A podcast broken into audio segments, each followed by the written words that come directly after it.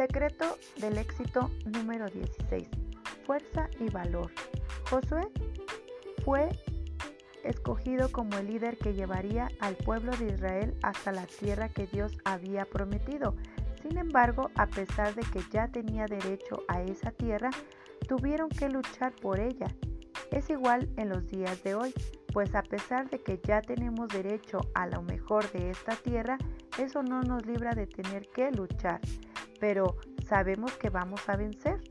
El consejo que Dios le dijo a Josué sirve para todos nosotros hoy en día. Solamente esfuérzate y sé muy valiente. Josué 1.7. El primer consejo es ser fuerte.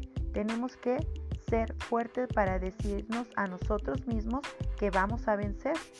El fuerte no es el que les dice a los demás, yo voy a vencer, sino el que logra decirse eso sí a sí mismo en los momentos difíciles. Cuando oye una mala noticia, el fuerte se dice a sí mismo que va a cambiar el juego. Es necesario ser fuerte para empezar desde cero. Es necesario ser fuerte para recibir una puñadura de un socio y no entregarse.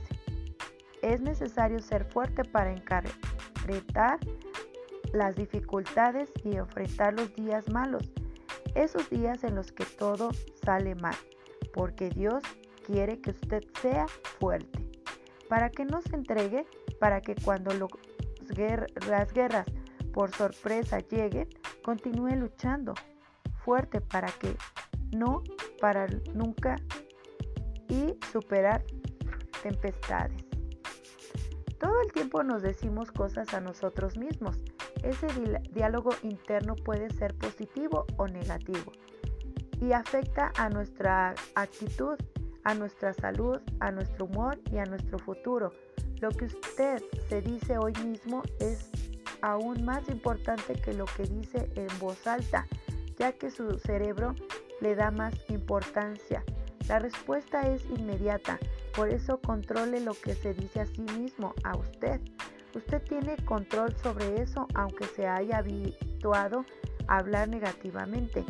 Entienda que su diálogo interno puede debilitar o fortalecer su interior.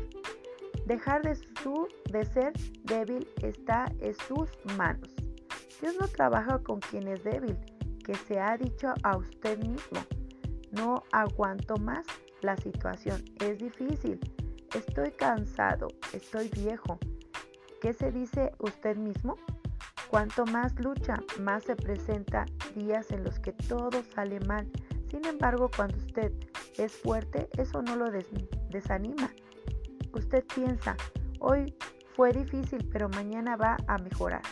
Cuando la persona es fuerte, aguanta los golpes. Una mujer que participaba en el Congreso para éxito contó que vivía en una cocina de un parámetro gracias a la generosidad del dueño y que cada vez que alguien lavaba los trastos o los platos en el piso de arriba les caía agua encima de ella y su hijo. Era una situación humillante, tal vez otra persona hubiera desistido, se hubiera deprimido, pero ella aguantó y no dejó de luchar para salir de esa situación y de hecho cambió las cosas para mejor. Hoy tiene que su caso o su casa propia, la tiene y es una residencia. Y su economía está muy bien. Aprenda algo, no hay lucha que dure toda la vida, no existen dificultades que no acaben nunca. Por eso vale la pena desarrollar esa fuerza. Sí, porque la fuerza interior puede ejercitarse igual que la fuerza física. No importa si usted no se siente fuerte, lo que marca la diferencia es su decisión de volverse más fuerte y no hay otra opción si quiere alcanzar el éxito y sobrevivir en ese mundo. La fuerza viene cuando usted ejercita su poder de decisión, porque encima de los sentimientos usted no espera tener gran actitud. Cuando el médico le dice que tiene que hacer ejercicio físico, Por ejemplo, no puede esperar a tener ganas. Si espera a tener ganas, nunca saldrá de su casa. Después de todo, el ejercicio todavía no es un hábito para usted y cualquier cambio en la rutina tendría que hacerse a base de sacrificio. La solución es usar el poder de decisión. Al decidir incluir los ejercicios en su rutina, usted ignoró sus ganas y ignora su impulso naturaleza y jamás será vencido por la pereza. Incluso puede sentir pereza, pero hará lo que tenga que hacer independientemente de lo que sienta. Esa es la fuerza del vencedor. Esa es la fuerza de quien alcanza el éxito. Es la fuerza que Dios le ordenó a Josué que tuviera. La decisión lo mantendría firme en la batalla hasta la victoria.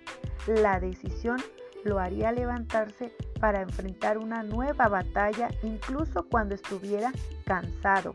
La decisión no nos deja desistir. Es la decisión y no la voluntad la que debe ejercitar.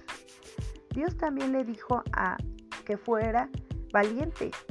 Valor no significa consciente miedo, no es miedo, ¿verdad? Es natural que el sentimiento surja ante alguna situación difícil.